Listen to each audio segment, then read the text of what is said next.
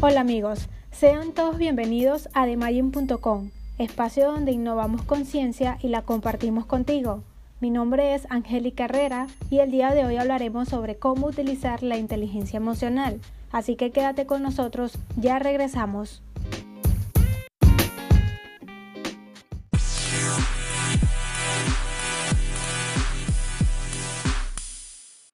Bien amigos, ya estamos de regreso.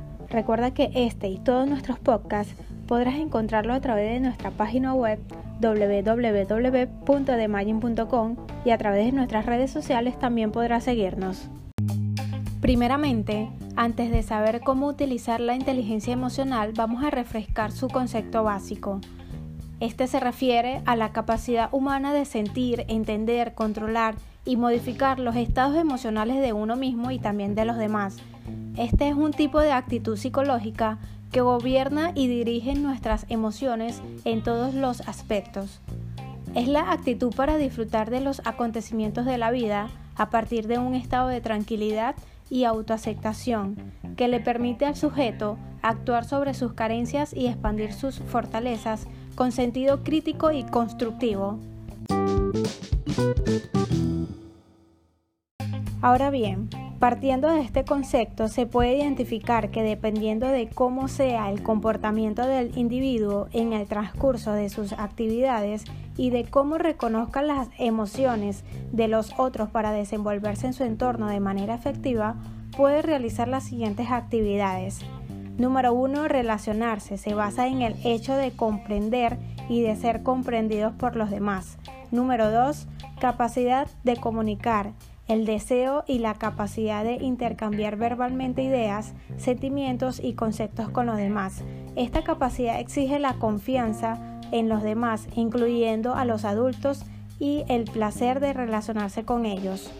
Número 3. Cooperación. La capacidad de compartir, colaborar, integrarse con el otro, como en un grupo de trabajo, estudio deporte. Número 4. Identificar tus emociones en cada situación y los matices que esto implica. Rabia, tristeza, orgullo, vergüenza, culpa, miedo, angustia, asco, alegría. Número 5. Reconocer las emociones de los demás. Miedo, frustración, tristeza. Es importante conocer nuestras emociones y también identificar correctamente las de los demás. Número 6 pensar antes de actuar. Por tanto, identificar de manera anticipada los efectos nocivos de las emociones negativas. Número 7. Practicar la empatía y la capacidad para ver conexiones con significado entre diversas conductas. El punto número 8 es ser proactivo. La capacidad de reacción es fundamental solo se consigue desde el análisis de la situación y reconociendo las emociones de las personas implicadas. Y el punto número 9 es saber decir no. La asertividad es la capacidad de decir lo que piensas sin herir a los demás ni a ti mismo. Siguiendo estos pasos, podemos resaltar que la inteligencia emocional favorece en gran manera los vínculos personales saludables pues incluye la habilidad de compartir y entender también las emociones de otras personas. Las personas con inteligencia en el campo emocional tienen más probabilidades de alcanzar un excelente rendimiento a nivel laboral y personal. Algunas investigaciones realizadas han demostrado que la mayoría de los profesionales exitosos cuentan con esta característica. Si desarrollas tu inteligencia emocional aplicando estos pasos, serás capaz de regular mucho mejor tus impulsos y decidir en muchas situaciones cómo desearías actuar y comportarte ante un escenario negativo. Esto te ayudará a incrementar tus niveles de disciplina, puesto que serás capaz de perseguir con más fuerzas objetivos a medio y largo plazo.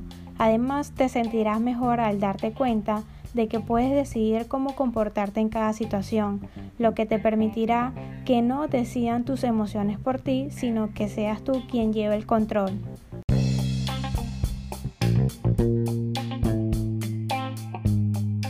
Antes de finalizar con este capítulo, repasemos las lecciones principales aprendidas. Número uno, para identificar si tenemos inteligencia emocional, primero debemos saber qué es esta. Número dos, debemos tomar nota de la descripción de cada una de las actividades que nos acercan al punto a favor o no que nos lleva al reconocimiento si realmente tenemos inteligencia emocional.